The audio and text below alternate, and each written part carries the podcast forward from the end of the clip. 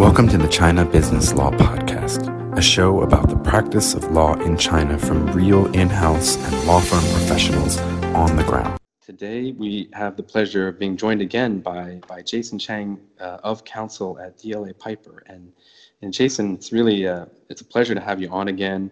Um, last time we were talking about force majeure. Um, you have since um, written another um, client alert about um, essentially doing due diligence on suppliers of um, uh, in general, but but as it relates now to personal protective equipment, medical supplies, is a lot of uh, people are, are buying these uh, supplies from vendors in China. So we thought we'd kind of get into a, a general uh, discussion of, of what kind of uh, due diligence issues come up when you're doing diligence on, on suppliers generally in, uh, from China. Jason, remind people um, a bit of your, your practice area, your background, and in case they hadn't listened to the, uh, the earlier podcast we did. Great. Thanks. Thanks, Hard, for having me again on your podcast. It's always a pleasure. Um, my name is Jason Chang. I'm an of counsel at DLA Piper. My practice primarily focuses on compliance and investigations. Uh, most of my work is US China related. I was previously based in China from 2011 to 2017 and and uh, moved back a couple of years ago. Um, and I still maintain and, and, and primarily work on U.S. China issues, not so much as a M&A attorney or a, or a transactions attorney, but more on the uh, risk mitigation, compliance, operational risk, and, and FCPA, anti-bribery, anti-corruption, U.S. securities, things of that nature. So it's more mm. legal, regulatory, and investigations and litigation rather than uh, transactional. But yeah, like you said, um, our now that we are, uh, you know, several months into the coronavirus outbreak, and, and now it's something that's hitting the United States very hard. We're looking at a lot of um, personal protective equipment and medical supplies flowing into the United States from all over the world, but primarily from China. A lot of it is coming from China. And so I think a very relevant sort of um, issue that US companies, individuals, universities, corporations, and, and donors are looking at is how to vet Chinese medical suppliers and ensure that the supplies that they're receiving are up to the right quality, are safe, the price that they're paying is, is fair and that they aren't running into any sort of what we call red flags mm-hmm. in terms of uh, sort of the compliance issues that we typically look at in in due diligence. So so that's kind of what the hot topic is in my world of mm-hmm. uh, U.S. China practice, and and happy to share some of our experiences and and some of the key issues that we that we are looking at. So let's maybe before we get into some of the specific issues, maybe we can talk a little bit about, um, you know, uh, well, first uh, we we want to say that this this discussion is uh, not to be construed as giving um, legal advice in any in any way, shape, or form. Um, and we recommend our listeners if they have specific issues to seek uh, legal counsel because every every person and every company's issues are, are, are usually quite specific and, and so we'd like to say that up front if if if folks are looking to make these purchases, particularly in in, in bulk amounts, and maybe they don't have any relationships with um, suppliers in China previously, how do they? You know, what's the what's the first step? What's the what are the kinds of things? Um, let's start um, with uh, with quality and safety. You mentioned. You know, what are some of the things um, that they want to look for in general, and this would be you're looking at quality of vendors selling any kind of product, but in, in this case, uh, we can we can get into a bit about medical supplies and PPE. Yeah, that's that's definitely first and foremost the most central and, and important question is, is regards to quality and safety. I'd like to um, caveat. I know that if you do already have a supply chain that flows from China, or, or you're, you are a life sciences company with a subsidiary in China um, and, and have working relationships with a lot of the suppliers that are based in China, I think your experience and your trusted rela- business relationships that you do have can definitely help you navigate this much more easily than say if you are a non uh, you're new to the China space, uh, you're basically trying to source products in China for the first time, or, or maybe you're not a life sciences company, but uh, but another type of you work in another type of industry, for, but for whatever reason now you want to source products in China, you're going to want to really look closer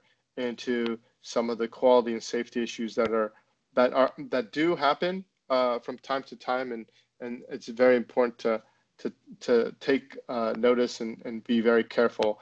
And that's the standard type of things you would think about uh, defective products, the level of the quality uh, for medical supplies, particularly PPE. You want to look at whether the product is contaminated, whether it's potent- potentially reused or, or secondhand products. Um, and then also, most importantly, whether the products adhere to applicable regulations and standards by the US uh, Food and Drug Administration. Mm-hmm. Um, one important thing to note about the US FDA regulations is that during this um, coronavirus outbreak, there are currently temporary enforcement policies specifically for uh, the purchase of and the use of uh, protective personal equipment in the medical and healthcare facility context. So these are going to be uh, different and a bit more uh, easier to meet in terms of these standards. So it's important to um, look at this uh, with a new set of a new set of eyes for for the FDA regulations and standards. Um, other types of issues that are that do uh, that you do want to take into consideration are unauthorized factory productions, potential knockoff products. So those mm. are your typical trademark issues in China, um, and and also brand protection issues products that are not appropriately audited or inspected for quality, mm. safety, and compliance. We've also seen a lot of these issues come up. So, especially since there are these travel bans, yeah. it's difficult for you to get fly your, or not difficult, it's prohibited for you to fly your people out to China to do, say, a quality or safety inspection. So, there's a lot more uh, hiring of third parties that are already on the ground in China to help you um, look in and, and, and audit and for, for quality and safety and, and labeling compliance and things like that. So, so that's kind of the high level for quality and safety, um, and particularly as it pertains to um, PPE coming in from, from China to the US. And we should say, uh, again, we're going to sound like a broken record on this podcast, but we should say that the the quality and safety issues that would that would you'd want to do your diligence on for manufacturers in China are the same the same process you'd want to do for manufacturers from Vietnam or, or other parts of Southeast Asia or uh, around the world. These are these are best practices, and there's defective products uh, wherever products are made. So again, we're trying to give you some general guidelines, general tips here. So, in addition to complying with the U.S. FDA regulations and standards for temporary enforcement policies for PPE. Uh, the Chinese government has also looked at this very closely, the issue of quality and safety, specifically the quality and safety of PPE products that have been exported to other countries, both in the United States and in Europe. And uh, just recently, I know that the Chinese government has been looking at this and has cracked down on two companies that uh, didn't meet the quality and safety standards that were required of them. And so I do know that um, the quality and safety issue um, is being looked at both on the China side as well as the U.S. side. So this is right. a it's a dual enforcement sort of interest on both. Um, and one of the things about quality and safety, which is challenging, you mentioned not only you don't have your own people to, to come in and, and do kind of inspections and so forth, you're relying on third parties, but you're also in general having a very accelerated timeline to, to order these products. And so I'm just thinking that this, this, you've probably seen this in some of the clients that you're working with and folks that you're working with in general, this um, trying to, to monitor safety and quality issues, but at the same time, real, realizing that speed is important as well. Uh, so uh, apart from obviously working with authorized distributors and, and, and people who are who have been in the business for 10, 20, 30 years making PPE and ensuring that the product that um, you are purchasing are from them.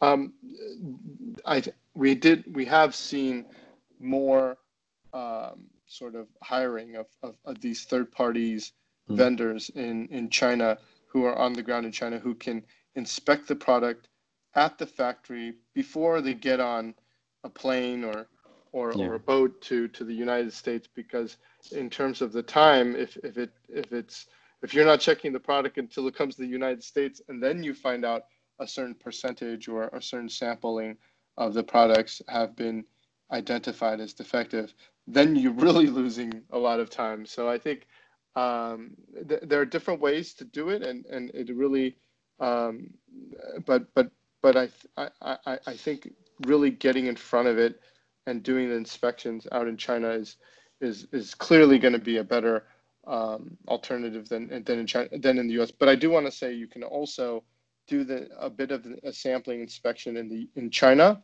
and mm-hmm. then when when that arrives in the United States, you also do another inspection, uh, and and that can also evaluate whether, for example, if products were in, in any way contaminated en route to to the U.S. or or or whatnot, or or even if the products are audited for being the identical products that had left left China. Well, now you mentioned you mentioned third parties, and we on one part we have we have third parties who are getting involved in some of the inspections. We also have third parties getting involved in the in the in the buying and selling, the procurement of of these supplies, and that presents another risk, right? Where um, and it, it, can go to uh, pricing or or there's some other risks I think you and I talked about that uh, you particularly have to be alert on when you're dealing with um, third-party uh, middlemen. It could be middlemen in the U.S. It could be middlemen in China, anywhere along the chain. But what kind of risks pop up when you're when you have um, other extra parties in the, in the mix? Yeah, no, that's a fantastic question, and one of the key issues is really um, one of uh, one of the practice areas that I focus a lot on is anti-corruption and anti-bribery and general uh, third-party due diligence in terms of working with agents, consultants, and various other third parties it, it really is a place where companies, multinational companies, are are increasingly being very careful about in terms of understanding and knowing their clients. And it's a process in which you understand who are the so-called middlemen or agents or consultants who are putting the deal together right so mm-hmm. maybe the the buyer doesn't know the, the manufacturer directly but through various agents and consultants are connected to these uh, to the the buyer and the and the seller are connected. Well, how how did those agents and consultants connect the, the buyer and the seller? How what type of incentives are in place for the uh, for the agents and consultants? Are they uh, receiving a commission? Um, how much is is does the commission that they're receiving? Is it is it reasonable? Is it uh, is it legal? Um, mm-hmm. You also want to look at uh, specifically for the U.S. Foreign Corrupt Practices Act issues. Uh, you want to look at whether the agent or any of the agents or middlemen are considered government officials in accordance to the definition under the U.S. Foreign Corrupt Practices Act, uh, mm-hmm. as that would, um, and you want to be basically looking at potential uh, bribery issues, commercial bribery issues, or uh, bribery to government officials, which is which is always a hotspot uh, with both under Chinese law as well as U.S. law. So that's another thing you want to make sure that whatever deal that is being created is a deal that complies with applicable uh, laws and regulations. Um, that's on the corruption and bribery side. There's also the price gouging aspect of it, which is a hot topic these days, especially with the U.S. State Attorney General's office in the United States. Um, a lot of state AGs and are, are looking at the issue of price gouging of medical supplies during this mm-hmm. Emergency crisis. So this is kind of another one of the issues that are becoming front and center. Basically, uh, these state attorney generals throughout the country are enforcing state unfair trade practices, which are mm-hmm. the standards are, are generally different uh, and they vary by state by state, but the concept is, is generally that um, companies and, and, selling this PPE should not be taking advantage of consumers during right. the coronavirus outbreak. Sellers, particularly um, selling goods over state lines or over country lines, uh, must comply with these um, with these uh, state price gouging statutes. Generally speaking, increases of 10% or or or less over pre-emergency prices, you're going to be looking at uh, potential price gouging. So mm-hmm. um, it's it's it's it's definitely something that's been a focus area in the United States, and, and it would it would also apply to to companies in, in China that are going across the state lines and, and, and, and selling across to to the U.S. as well. Um, you know, uh, uh, price gouging is is is a uh, is, is a problem anytime you have a mismatch in supply and demand on on products, whether it's PPE or or anything. And China, we also want to point out, has very aggressive uh, laws against price sure. gouging and is actually enforcing those Correct. laws quite uh, aggressively and vigorously right now to make sure that um, there's no price gouging on products for export that, that we're talking about. So um, so this is definitely an issue that people are, are aware of, and um, and and we have rules on the books that are that are um, being enforced um, as as best can. So the um, I wanted to see if if you can think of you know we talked about quality and safety. We've talked about um, working uh, with uh, third parties and kind of some of the the issues we need to work with on corruption, uh, being aware of potential for corruption, bribery, um, how middlemen can potentially um, uh, get impact the pricing. Any other risks you think in general that people need to be aware of when they're sourcing again sourcing products from from a place like China, uh, or things that you can think of specifically for this for this situation? Yeah, I would I would the other group I would bucket this is under general compliance considerations when mm. vetting Chinese medical suppliers or any suppliers. So this definitely it doesn't apply just to China or just to medical supplies. It just generally applies for global sourcing of of goods and services. Mm. So uh, I usually bucket this under a general fraud prevention, tax mm-hmm. evasion, and money laundering sort of due diligence. And and these are really about uh, crossing the T's and dotting the I's to make sure your your company and your transaction is not potentially involved in you know questionable payments to offshore third parties. Right. Um, you're not involved in any unconventional invoicing techniques to uh, to evade taxes or or somebody like one of the middlemen or the agents are trying to avoid taxes. Another as- aspect of this includes um, having appropriate supporting documentation that is both accurate and complete uh, mm-hmm. in terms of what are the goods or services uh, rendered.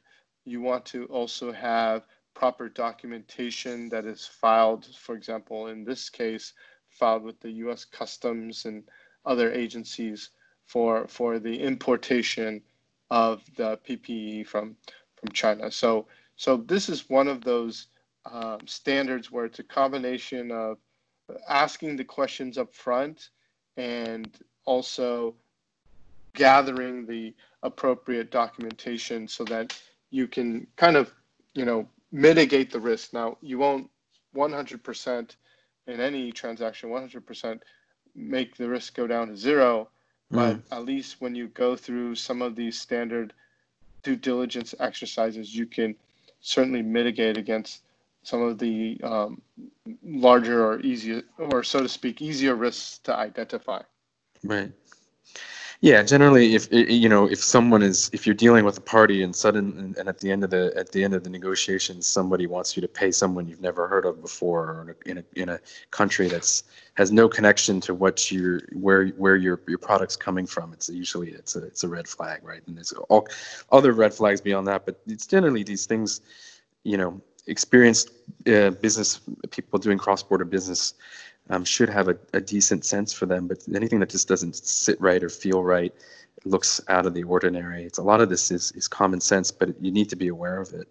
And you know, thinking about you know we've talked about some of the main risks.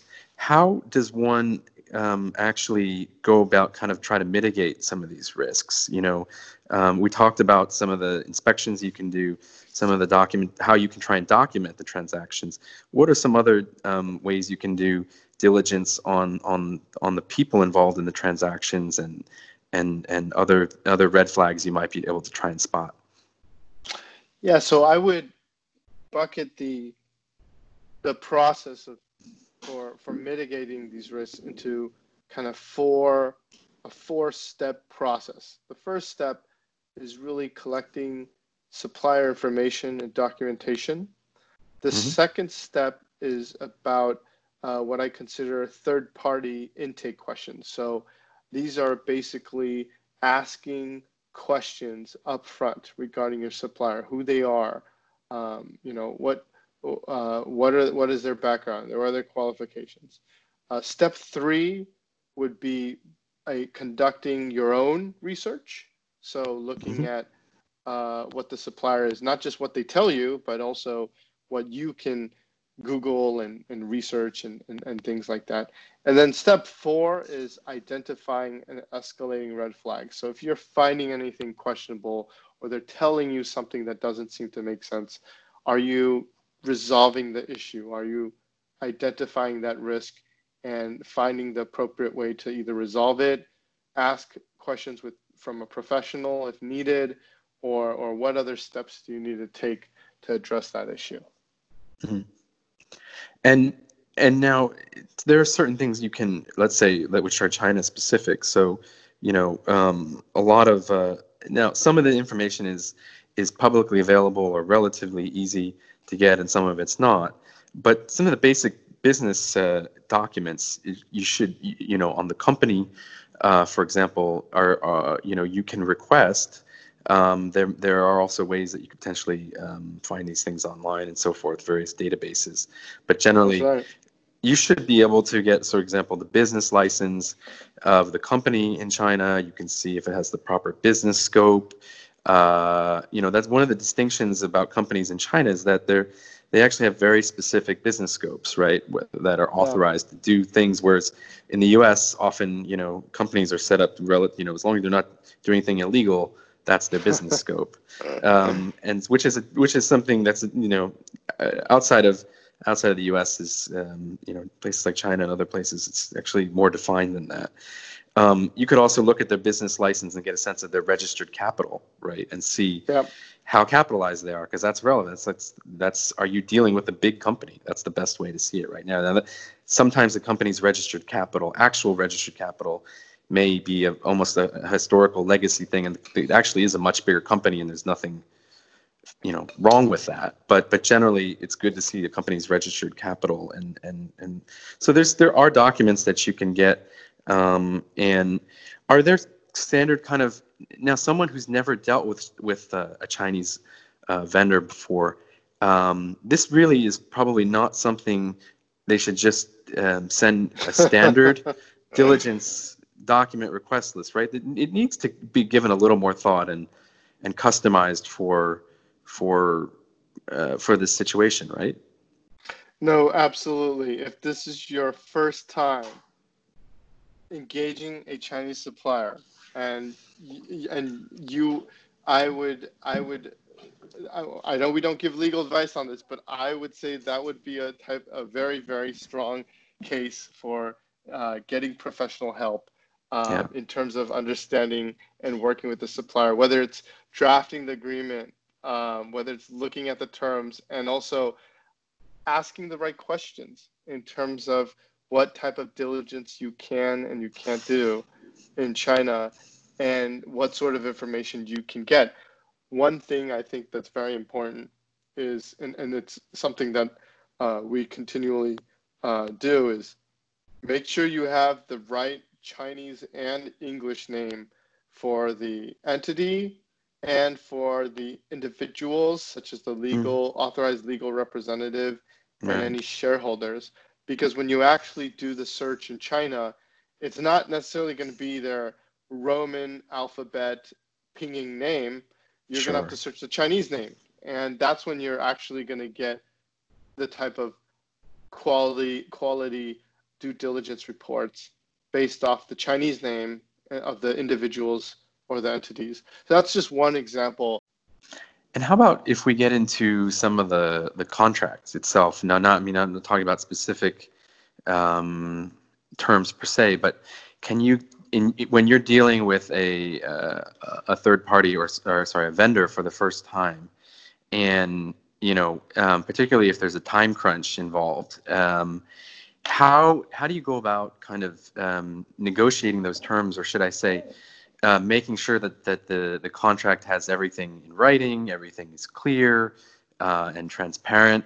Um, I could see a situation, for example, where um, you know there'd be so much time pressure to to to close the transaction that uh, the contract is kind of neglected or or you know um, the the crossing the t's and dotting the i's is, is a bit more of an afterthought how important is it to still get that contract right and to take the time to sit with the with the vendor and and go through it and make sure that both sides are are clear on the contract terms so i would say this is relative to directly relative to the appetite for risk of the potential buyer and mm-hmm. also the and also the potential seller and a big part of that is how much money is transacted and what type of volumes of product are you expecting so uh, for example um, i had a friend receive a donation of uh, of a thousand units of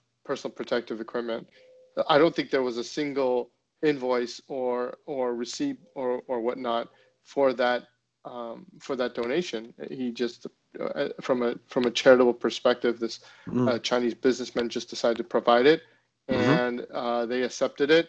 When it got to the United States, then it was okay. Well, let's test it for basic quality, and they they ran some quick tests sampling, uh, not even one percent, just took out a couple of these surgical masks and and they, they, they were waterproof and, and things like that. And so they decided to use it. Now, keep mm. in mind, if you do use your masks for in a healthcare facility, so if you do donate to a hospital or, or, or, or nursing facility, you will, you, these masks, whatever, uh, or whatever PPE that you do receive would have to comply with those FDA regulations that we discussed about earlier. Uh, mm-hmm. But if you do just want to um, donate these and, and provide them to, say, uh, your grocery store or your local community um, and other employees in the community that are not healthcare related, then the FDA uh, piece of it would not apply. And, and so, uh, obviously, there's always going to be some amount of uh, risk when you do uh, donate products to to to a third party, and, and, and it's best to at that stage maybe make it very clear that uh, whatever products that you're providing, whether it's a donation or whether it's a purchase, is provided as is, and and right. and, and, and make sure. Uh, uh, of course, you should probably make sure they work, and and I'm sure they do. And but um, but I would say your your your need to really memorialize and clearly outline and articulate the product and the payment, how to pay, um, when to pay, and when liability shifts Right. Uh, if it's a large amount of products, a prudent a prudent person should probably get a lawyer to really draft that and think about these issues that we're discussing in much more detail. So. Um, yeah, I, frankly, I the risks are yeah. the risks are elevated, right? There's no doubt about it. Yeah. talking about people's health, so I, it, it's if there's any time to of course there's a trade-off with speed and, and, and all of that but if there's any time to to make sure that you know um, your documentation is and you're like you said the, the risk protections are there um, you know this is um, we're not talking about uh, manu- uh, buying and selling of toys. We're talking about some you know uh, or other things which have a, have a malfunction then then it's well it's not as not as important um, uh, talking about people's health here. So that there's still there's still um, things you need to needs to document. Um, we talked about the diligence as well. Um, and these things are important because um, both from your own perspective, if you're if you're acting as a as a buyer, if you're acting as a donor, as or if you're acting as a seller, you know you need to be aware of these things, as, of course. So um, it can't be an easy time for anyone, um, given the the time pressures and the and the the health concerns and the and it's and uh, we're in extraordinary times, but yeah, you do need a lawyer if if you are if you are doing particularly doing volumes um, of any any significance. You need to. It's no time to skimp on on getting legal advice. Um, and anything I else? would also yeah. yeah I would also add to that. And having the legal advice and, and the trusted legal advisor to help you make the decision to walk away as well mm-hmm. from a deal, from a proposed deal that that either um, is a high level risk. Maybe it's too good to be true, and, and that's it's probably true. It's too good to be true. Uh, there are also a lot of um, fraudsters and scams and, and, and unsolicited sort of, you know, emails from from individuals who may not even have any PPE to sell, but is really right. looking to exploit um, using sort of like a social engineering scam or some other of those your typical email you know email scams and phishing scams that you do see where they're trying to prey on people who are really desperate to get a deal yeah. and to make the purchase and and and then rushing through the process and and and not vetting it with another set of eyes to to kind of you know see the deal and, and analyze it and and and maybe potentially also just just walk away. And maybe that was the best decision to make was no deal. Uh, can we generally say that it's if someone is actively soliciting orders is actively i mean is that is that a non-starter? You know if you're if you're if you're trying to source this product and someone emails you should you almost almost by default just to dismiss it out of hand, right? Because this the supply and demand right now is so mismatched that no one should be having to you know solicit for orders, right? I mean, well, it's almost uh, yeah. Yeah. I will okay. So if you're getting in your Gmail account um, from an email that you've never heard of, a person that you've never heard of, and it has typos, and they're saying, "Are you looking for N95 masks?" And then and then apparently they have a a, a pretty simple, you know, legit fair deal, and then like a little link that you can click on and says click here, and then we can start the process. I would absolutely dismiss it, depending on who is who is contacting you, and most yeah. importantly, whether you know them and whether you, exactly. it's a reputable company. Yeah. If it's if it's something if it's someone you've never heard of before, uh, or someone you don't know, let's just put it that way, and almost if it was me, no matter how fantastic their website looks or or or or even if there's no typos in the email i think i would i would hesitate i would hesitate yeah. because there's enough there's, there's enough there's enough ways to source it that you don't have to do that right now i mean i know it's yeah. again eh, there there's supply there's demand. groups supply and demand. Yeah. it's supply and demand but there are groups that are trying to organize this a bit like the american chamber of commerce and so forth at least has you know some kind of I believe they do have some kind of process set up, right? Where you shouldn't have to just be uh, you know responding to emails from people you never heard of before. Um, but i know i know these are also desperate times and, and supply and demand is out is it's not matched. So i maybe another little bit on the background and reputational search. Okay. I would just emphasize that it's not it can be better than a lot of times people think about the background and reputational search and they think of Google and then they just go on the Google search search line and then they just start typing in the company name. Now, yeah.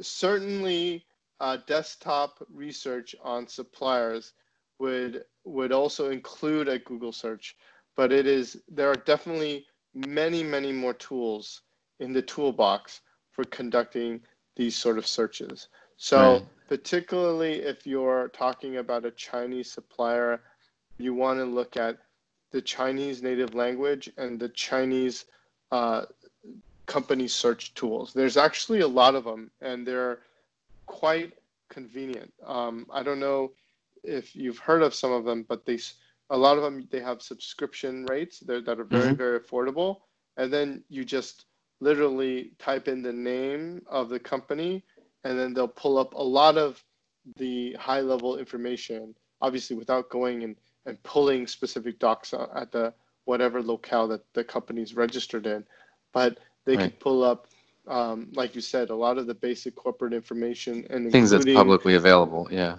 Exactly, and including the names of the authorized legal representative and shareholders, and but I would also recommend another consideration, which is doing another level of due diligence, which is not just the entity you're doing business with, but think about the names of all the agents, consultants, middlemen, shareholders, significant controlling shareholders, mm-hmm. the authorized legal representative, and then running a recursive search on those entities and individuals as well. So it's not just one search of one target entity, but maybe kind of like one level down in, or, or, or enough levels where you can capture kind of who is owning and controlling the company and who are the key players who are orchestrating the deal.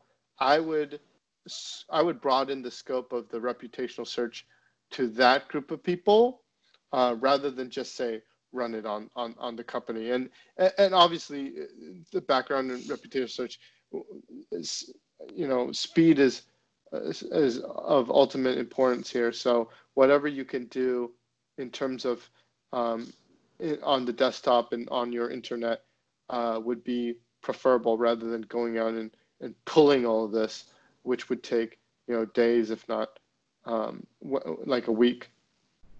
Yeah. No. No. It's it's. Uh, I think that's the whole. That's the that's the whole theme of the sh- of the of this episode is is you have to do your diligence, do it as quickly as possible, but still be still be thorough.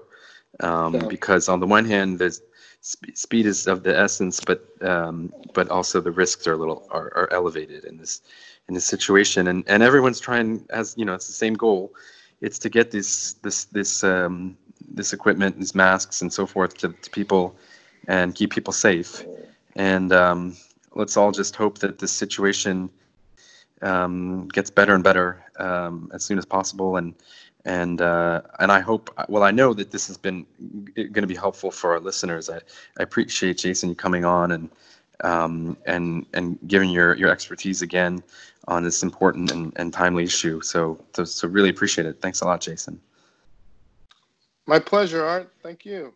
Thank you yeah, and and and uh, absolutely, and and I just want to give a shout out again and and let people know um, to reach out to you for anything um, LinkedIn. You are you are on. Um, you're also on the firm's website, DLA Piper. Um, any anything else? Any those are the preferred ways for people to contact you, right?